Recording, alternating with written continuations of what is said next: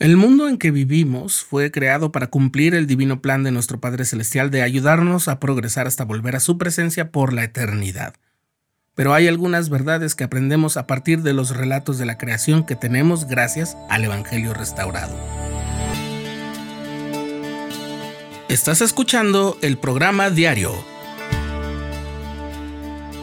presentado por el canal de los santos de la Iglesia de Jesucristo de los Santos de los Últimos Días.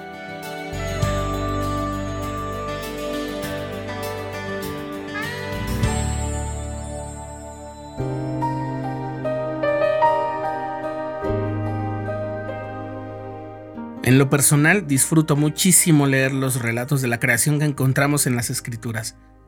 Tenemos los del libro de Génesis, por supuesto, en la Biblia, y los relatos que aparecen en los libros de Moisés y de Abraham, respectivamente, en la perla de gran precio. Como son parte de las escrituras, esos pasajes los tomo como la palabra de Dios, como la verdad, y me inspiran mucho.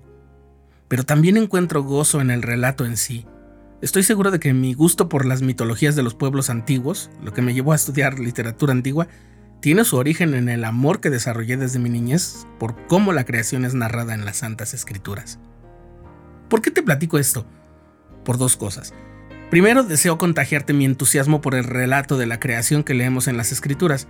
Y segundo, no quiero privarte de la experiencia única de leer esos relatos tú solo y disfrutar del hermoso espíritu que se disfruta pero como seguro ya lo sabes, leer sobre la creación no es simplemente un asunto de entretenimiento.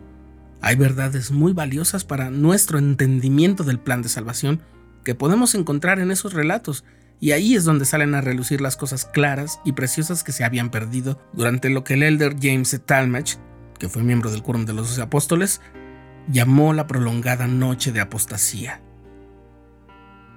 En Moisés 2 aprendemos que Jesucristo creó la tierra y todo ser viviente que hay en ella. Sí, Jesucristo. La escritura dice, he creado estas cosas por medio de mi unigénito. Es lo que Dios le estaba diciendo a Moisés. Jesucristo creó la tierra bajo la dirección del Padre Celestial. Ahora, hablemos de los días de la creación.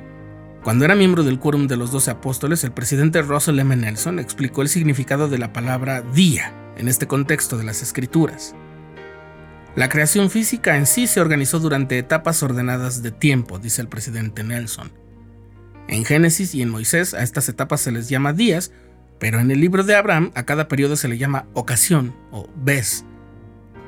Ya sea que se le llame un día o una ocasión o vez o época, cada una de las fases consistió en un periodo entre dos eventos identificados, o sea, una división de la eternidad.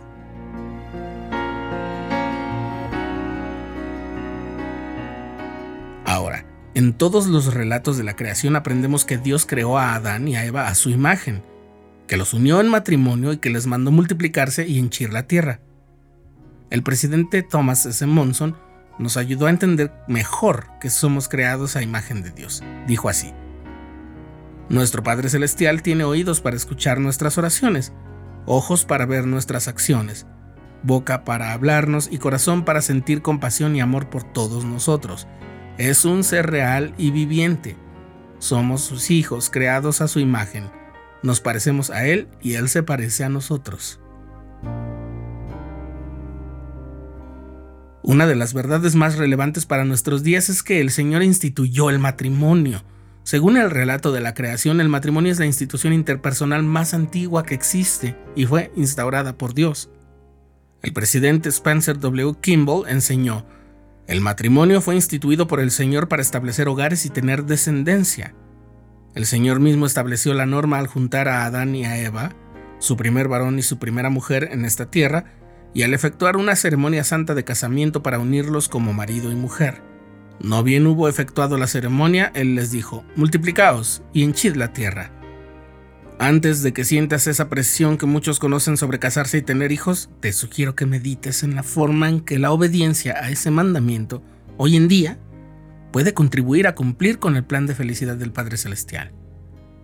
Hace un tiempo platiqué con un joven soltero que decía que no tenía ningún interés en tener hijos nunca.